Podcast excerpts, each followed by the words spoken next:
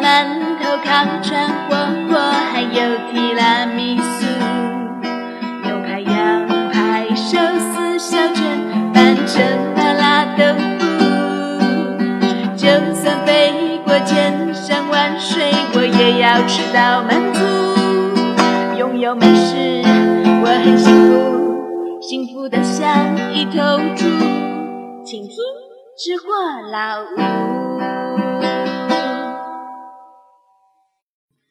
各位听众，大家好，我是老吴。那听吃货老吴，马来西亚来到了最后一集啊。上两集我们讲了什么地方啊？吉隆坡啊，讲了很多啊。然后马六甲，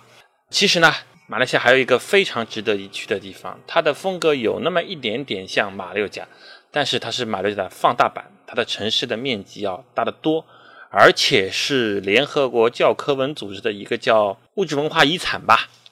这个联合国教科文组织有两种，一种叫物质文化遗产，一种叫非物质文化遗产。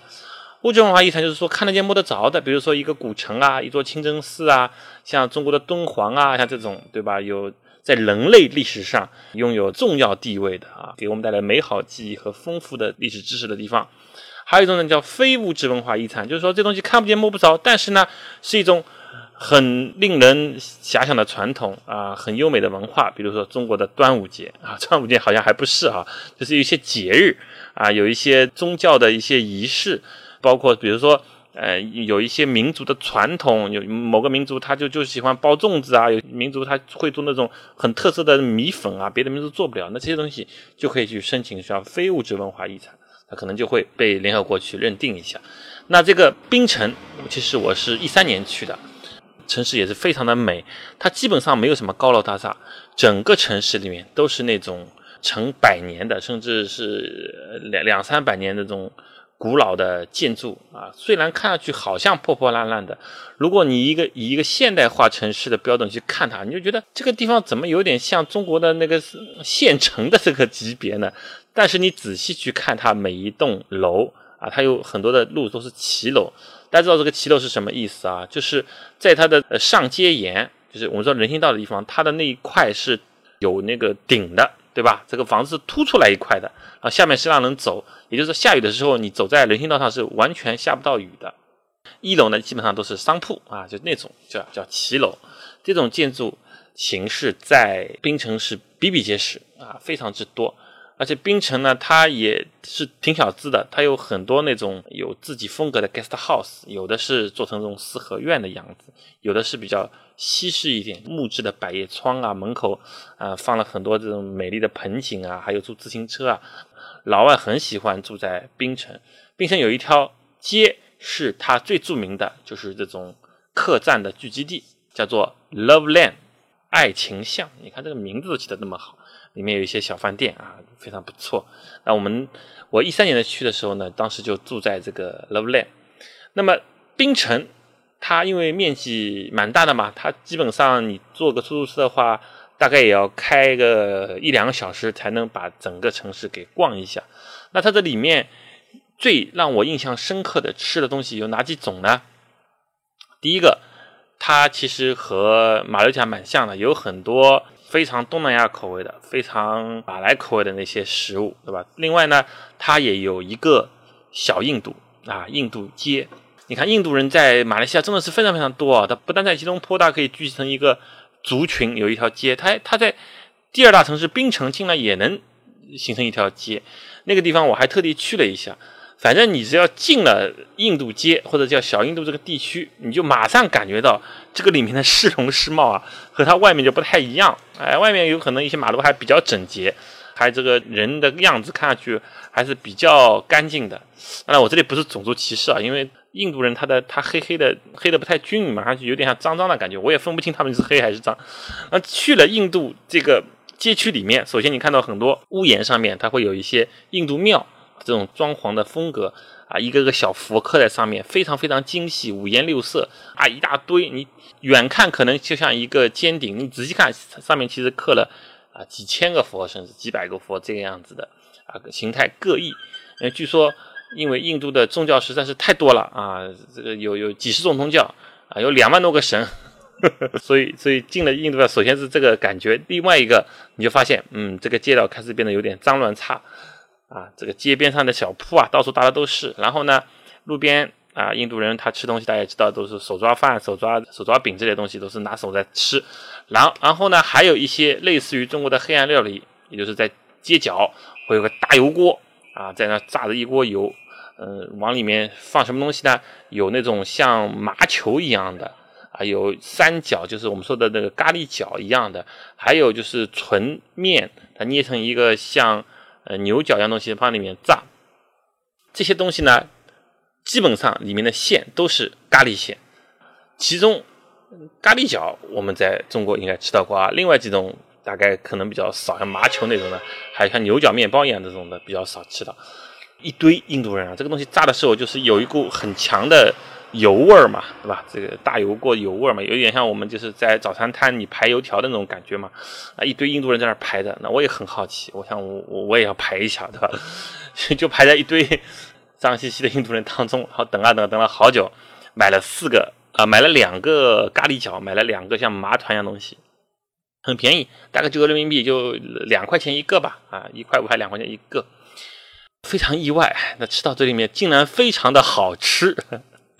它这个咖喱角里面啊，它是放了馅儿啊，它它是放什么呢？有一点那个像大白菜的这个切成切成菜丝，有一点土豆，可能有一点点肉末，然后用印度最最拿手的那种黄咖喱酱，对吧？把它融在一起，然后油里一炸以后呢，这个咖喱酱就变成流质了，就像你炒菜一样的啊。这个外面的这层。壳这面粉壳也炸得非常酥脆，而且面粉壳本身也是有味道的啊，咸咸的，非常好吃。我一口气把两个都吃完了，后来还想回去买，但是因为我一边吃一边走嘛，那回头看看好像离得蛮远了，很很难有勇气再一次踏进这个印度区里面去，所以呢就就吃了这两个，包括我们的麻球，麻球它是实心的啊，没有馅，但是它也是用咖喱调过味的，也非常好吃。这是槟城的第二个主要的食物。第三个主要食物呢，槟城因为也有蛮多的华人居住着，所以它有一些什么，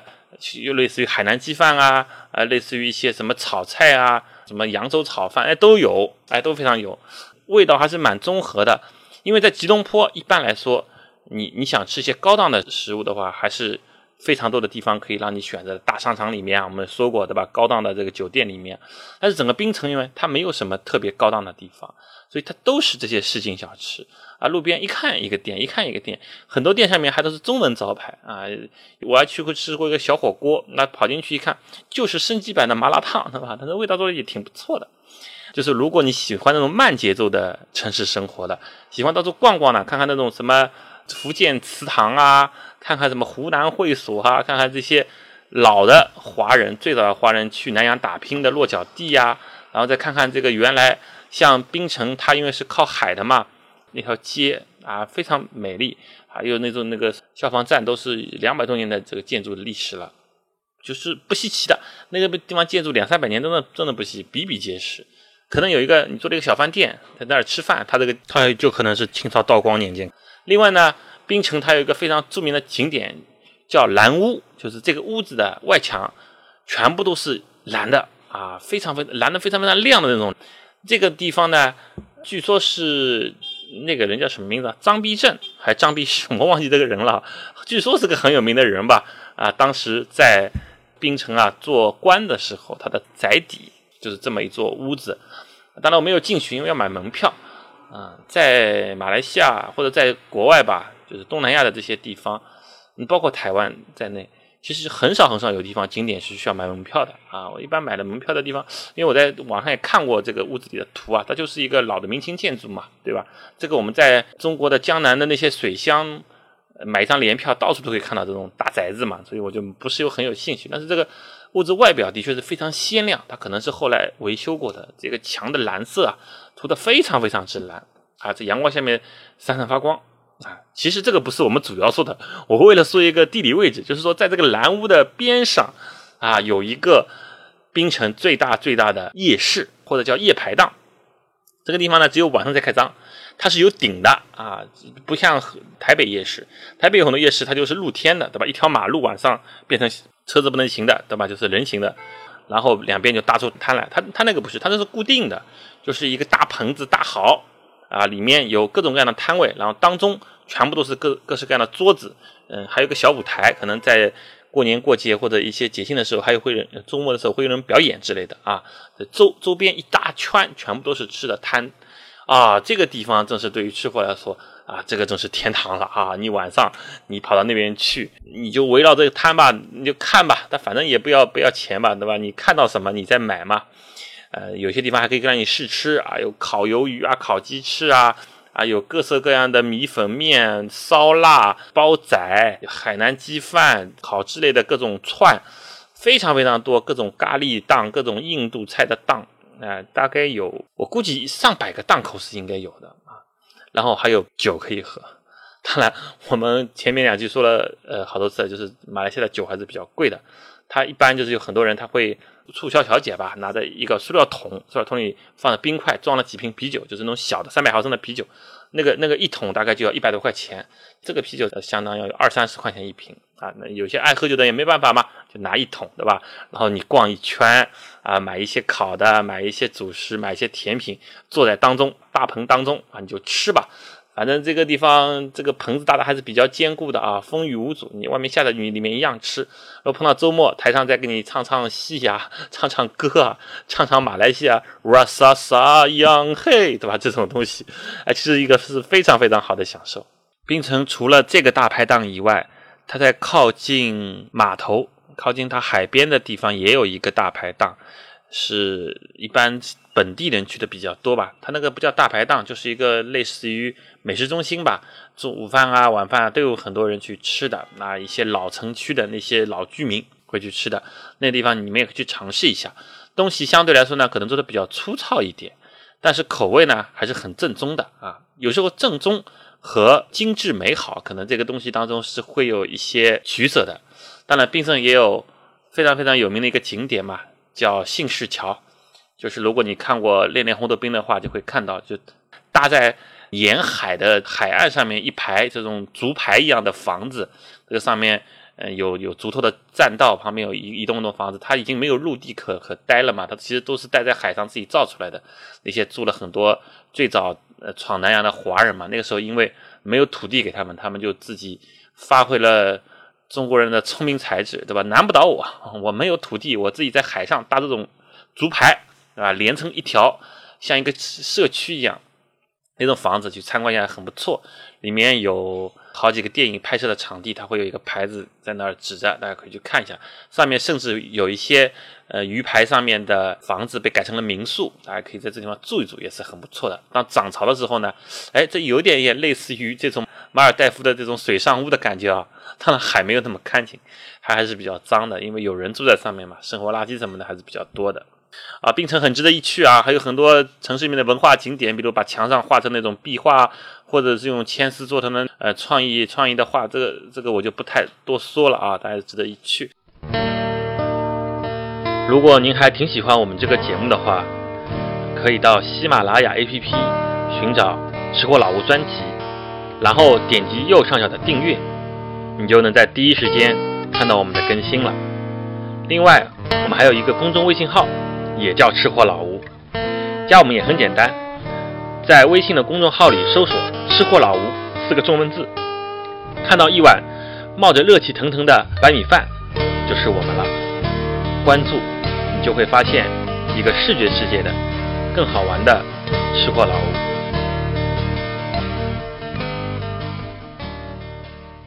然后我在最后再跟他说一下几个靠近热带海岛的啊中转站，比如说在西马的瓜拉丁加奴，之前我们提过很多次了啊，现在叫登嘉楼。这个地方去的人呢，一般不是逛这个城市本身的，他们去到那个地方只有两个原因：第一个，那儿有机场，所以说可以从吉隆坡为中心飞到那个地方；第二，他那边有几个码头可以通向。我们中国人比较爱去的热浪岛、浪中岛和停泊岛啊，三个热带岛屿，这三个热带岛屿都非常的美。怎么选呢？一般来说是这样的：如果你比较喜欢热闹的，比较喜欢设施健全的啊，这个度假村或者宾馆要那种五星级的地方大一些，有有多一点地方可以逛逛，多一些饭店可以选择可以吃吃的，那你就选择热浪岛。热浪岛因为最早开发啊，由于夏日么么茶的缘故，也也是远近闻名，所以它上面有。最大的一个酒店拉古纳，还有很多小的酒店，甚至还有像海滩边上的东海岸的一些 guest house 的一些东西，啊，有很多吃的地方，排档类的、餐厅类的，还有酒店里面的那种豪华餐馆都有啊，应有尽有。缺点呢，就是说人可能会比较多，特别是在旅游团驻扎的时候。那么它沿海的生态，因为人也比较多嘛，所以这个珊瑚啊、鱼类啊，相对来说就比较少一点，死的比较多一点。最近几年也开始就是。加强保护这一块了啊！马来西亚政府也发现了，就是现在规定所有的人近海下海去游泳都不能穿那种脚蹼，不能穿那种橡胶鞋，因为踩到近海的那些珊瑚，珊瑚就死了嘛。大家都知道，珊瑚长一下要几十年、上百年，是吧？要死的话就踩一脚就死了，很脆弱啊。海洋生态是非常脆弱的，特别是热带海洋生态。那么如果你想适中一点的话呢，你就选择停泊岛。停泊岛它有两个。大小岛屿嘛，大停泊和小停泊，它比热浪岛呢要小一点，但是呢，它的选择呢，呃，也比较多一点，酒店也有好几个啊，也有一些可以逛逛玩玩的地方。那么最小最小的是浪中岛，浪中岛呢是位于停泊岛和热浪岛的中间啊，它属于它们三个就像一个糖葫芦串一样的。那浪中岛几乎就是有点像马尔代夫那种一个岛一个酒店，它大概东海岸一个酒店，西海岸一个酒店。就各自霸占了一条沙滩吧，就几乎是这样了。然后上面去呢，自然环境非常好啊，近海游出去看到很多的鱼，珊瑚也非常的好。但是呢，它就是没有什么东西，就是你只能住在这个酒店里面，就是那种所谓的玩酒店的玩法。它的景色肯定是三个岛里最优美的，但是吃呢，也是选择性非常非常少的，你就只能在酒店里面吃它的。早上的自助餐，中午的自助餐，晚上的自助餐，有些时候他可能周末的时候在酒吧里面会做一些 barbecue 的烧烤的这个派对之类的，那就稍微多一点选择。那其余的时候呢，基本上就是这样。那这次我去的呢，就是去的呃浪中岛，因为上一次我去过停泊岛了嘛，所以比较比较有体验。热浪岛虽然没有去过，也但是也有很多很多人去过的人都跟我讲过，大概我就总结出来这啊三个，大家都可以按自己的需求啊。我觉得没有什么特别最好，没有不好，就是看你怎么选。那么有两个电影是在这个岛上取景的。我们刚才说了，《夏日么么茶》是在热浪岛取景的。后来马楚成吧，他导演拍了个续集，当然这个续集我觉得有点狗尾续貂，叫《夏日乐悠悠》，是吧？是那个 Angelababy 啊，杨颖同志啊，和另外一个这个新生代的男男影星吧，我也忘记什么名字了。这个呢？电影是在浪中岛上啊，很多岛屿的镜头是在浪中岛上取景的。大家如果想较的直观感受一下这两个岛是什么样子的，那大家就去看这两部电影。但当然啊，夏勒莫尔塔这是十多年前拍的啊，他那个时候的热浪岛的场景和现在可能相对太不太一样了。那你去热浪岛还能看到那个 Momo Tea 的那个小旅馆啊、咖啡馆那个样子，但事实上这个是后来重建的，原来那个只是个布景啊，并不是真的存在那个地方。不过去看一下也是挺不错的啊！如果你有这个怀念哈，你有这个情怀，我我是非常非常喜欢这部电影的。这是三个岛的事情。那么回头讲这个登嘉楼，登嘉楼，如果你在那个地方，由于是飞机和船的时间没有衔接上，你可能会住一个晚上，或者你就是有意的空出半天来逛一逛。那去哪儿逛呢？那登嘉楼上面有一条非常非常有名的唐人街。啊，它这个唐人街有个很大的那种，我们就像牌坊一样的，上面就有中文字写的，叫登嘉楼唐人街。哎，这条唐人街里面没有什么东西，两边全部都是餐馆。啊，我有幸在那那地方住了一晚上，其实也不是有幸了，是我船没赶上，啊，时间没有算好，船没有赶上，就在那儿，就市区里面的当趟上面的一个小小旅馆，可能一百多块钱的小旅馆住了一下，然后晚上大概已经快十一点了。大家知道啊，在马来西亚除了从吉隆坡这个首都这种地方，你换一个地方，十一点基本上路上都店都关门了，饭店很少很少有开门的。你包括在马六甲也好，基本上都关门了。那么我去了唐人街，哎，唐人街还有好几家店开着哦。看来华人的确是比较勤奋，他们知道晚上有生意啊，他愿意做晚上这一档的夜宵生意。而且在这些饭店里面，你进去你会觉得很亲切，为什么呢？它的装修就像生活的饭店一样，还不是中国的现代性饭店，就是传统饭店会供着财神，是吧？会贴的那个什么金元宝，呃，墙上全部都是那种和呃吃客的或者和一些小明星的合影贴着，对吧？然后甚至有些简报贴着，啊，老板老板或者老板娘的头像在中间，对吧？还贴着很多这种挂历啊，什么乱七八糟东西，哎，就是非常非常中国八九十年代风格的桌子呢，也有圆台面的那种桌子，菜单也是中文的。这里面的老板、老板娘基本上都会说中文啊，他们普通话可能稍微有点不太流利，但他们的广东话和潮州话其实是他们的母语，就相当相当说的非常好的。你在里面你可以吃到中国的方法来做的那些菜，比如它会有炒的蔬菜啊，它会有红烧类的啊，它会有这种炖类的、砂锅类的，哎，就是你吃的就感觉有一些家乡的口味了。可能如果远离中国啊，比比较多的时间，一个星期、两个星期啊，你跑到唐人街去吃一下，那个地方还是非常地道的啊。我去的那天正好是我的生日，于是呢，我就点了一瓶很奢侈的啤酒啊，点了一些炒的小菜，什么奶油虾啊、清远鸡啊，你看那听听啊，听听就很好吃啊。还有什么麻酱空心菜，你看在你要在国外能吃到一个麻酱空心菜，那都是很幸福的事情啊。哎，等等吧，这一系列的菜，哎，吃了一下，我觉得还是非常对味的，而且价格也不是很贵。那登嘉楼别的地方呢，我也没有逛到啊，没有什么发言权。但是这条唐人街，第二天中午啊，不，不是第二天，第三天中午，我从岛上回来的时候，我又路过那地方看了一下，哇，真是人潮涌动啊！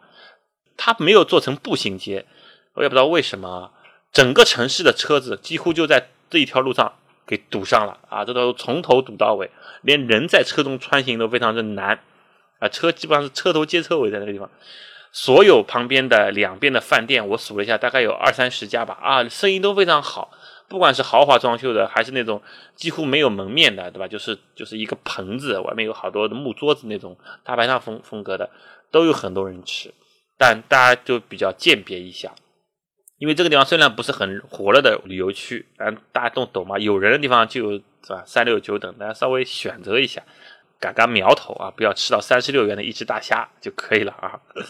三十六块一盆是可以的，理解三十六元一只那就吃吃大亏了。好，然后和登嘉楼比较相近的呢，在东马还有两个城市，一个城市呢叫亚庇，一个城市呢叫仙本那。去亚庇是因为去东马的人基本上把那个作为一个飞行的一个站点。啊，然后去谢本那的人当然是为了去潜水的，因为谢本那往东的大片的海洋是极其美丽的，啊，是可以被称为全世界公认的潜水天堂的这样一个地方，它有。最最好的珊瑚，有最最好的大型的热带鱼类，有海龟，有鲨鱼等等，什么都有。而且它有大片大片的软珊瑚。大家要知道啊，如果你喜欢潜水的人都知道，软珊瑚这样东西，其实在世界范围内的，就算别的潜水天堂也是很少能够见到的啊。软珊瑚它的生存的条件是非常苛刻的。那么去到仙门呢，基本上就会去了斯巴达，啊，我我也是去马卡兰这种地方去潜水的。那大家基本上。也不是对吃有很大的要求，所以在亚庇和仙本那这两个城市，它有一点点像登嘉楼，就是过客比较多，所以你指望它有非常丰富的啊美食，非常成体系的各种各样的菜系的话，那是可能性不太大。不过在那儿呢，就吃个鲜嘛，啊，也吃吃吃个海鲜啊，我觉得还是不错的，因为本身他们两个都是渔港，像仙本那最早就是个渔村啊，所以吃些海鲜。近几年去的这些地方人也多了，因为旅游资讯也比较丰富，大家都愿意去那个地方，所以呢，大家都要呃，很多人都爱吃海鲜，所以这那些的海鲜也不一定定是说一定是从旁边的渔港来运来的，也有可能是别的地方运来的，也也能可能有的是碰到冰冻的，不是鲜活的，那这个就要要靠大家自己去揣摩了，自己去挑选了。那在亚庇呢，我知道有个地方，它是差不多在市中心的有一个，呃，有一像停车楼一样的地方。这个楼的四楼，哎，有一个像大时代的室内排档，周边一圈全都是做料理的、做做美食的一个档位啊。你可以再买一些海鲜，或者问他们自己去点一些海鲜做。那个地方呢，当地人非常多，啊，吃到的东西相对是比较好的。那么在仙本那呢，就是在它这个潜水一条街啊。就开了很多潜水街的这个后面一条街，有一些也是当地人他们在那儿买海鲜、做海鲜、吃海鲜的地方。这个大家都可以上网找一下攻略啊，上面写的非常详细。基本上一个原则就是说，你看什么店或者什么街，当地人逛的比较多，吃的比较多，你去一定不会被宰。啊，不说有多好吃啊，一定不会被宰，因为你说不可能有一个店大胆到可以，你可以宰当地的人，对吧？那人家抬头不见低头见，明天就把你名声弄臭了嘛。那宰旅游游客他不怕嘛？你今今天来吃了，明天你就走了，对吧？你一肚子牢骚就一肚子牢骚，反正我就赚一票是一票啊。基本上到全世界各地都是这个样子的啊。当然我相信啊，在中国的各大旅游景点。经受了各种各样骗术和各种各样不愉快的人，到国外去旅游，我相相信你的心理承受力还是有的。相对来说，啊，像在这些国家还是比较好啊，比较健全的。好，整个马来西亚我所知道的美食的概况就是这个样子的啊。我们用了三集的时间讲了一下，但是我觉得真的是叫挂一漏万啊，还有很多东西没有讲到的。总的来说，马来西亚是在东南亚国家里面美食的。成分还是比较高的，得益于它有各种各样的人群在那儿居住啊，有印度人，有马来人，有华人，啊，有等等的等地方的人，包括马来西亚还有一些无国籍人士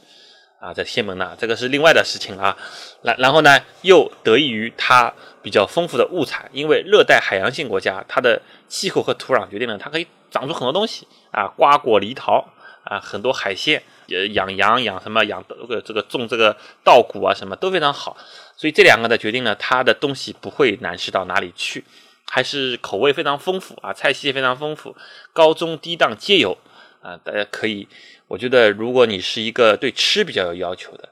对你选择旅游目的地，说我这个地方一定得有好吃的地方，非常推荐你去呃马来西亚。那这个美食旅行者有哪些地方不推荐呢？那像俄罗斯这种地方，对吧？就强烈的不推荐啊。柬埔寨也也没什么好吃的，包括尼泊尔这些地方，还有德国啊这些东西地方就是啊，还有英国，对 我们说过欧洲，说过英国，都不是以吃为闻名的。那对于一个吃货来说，去那就非常痛苦。可能第一、第二顿吃了一些当地特色，觉得还不错啊，有惊喜。但是第三、第四、第五顿，第二天、第三天。第二个星期、第三个星期，你就崩溃了，你就发现，你除了那几样东西，就没的东西好吃。然后，然后所有的这个饭店都，你都都都会让你想念起你家乡的那些小饭馆。所以，吃货们选择旅行还是要比较谨慎的啊，还是有很多的因素的。另外呢，我再谈谈我一个人旅行的体验啊。我是体验是这样的，以后我应该不会再一个人旅行了。这次也是为了挑战自己啊，或者是为了想体验一些怎么样不一样的经历啊。我当时发现一个人的旅行的确是非常非常的麻烦。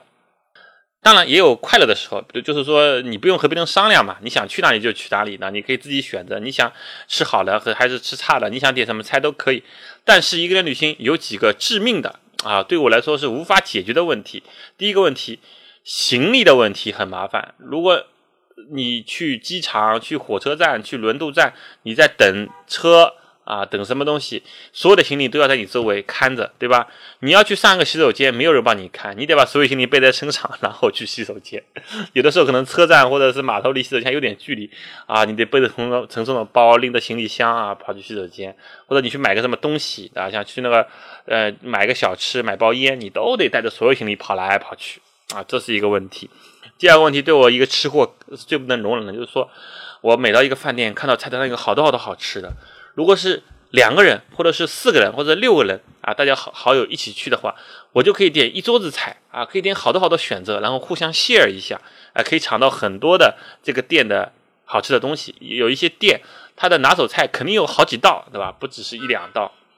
但作为一个人，我又不能太浪费啊，我又不能太奢侈，所以只能点到一人份的东西，那就选择性就非常之少啊。第三个，也就是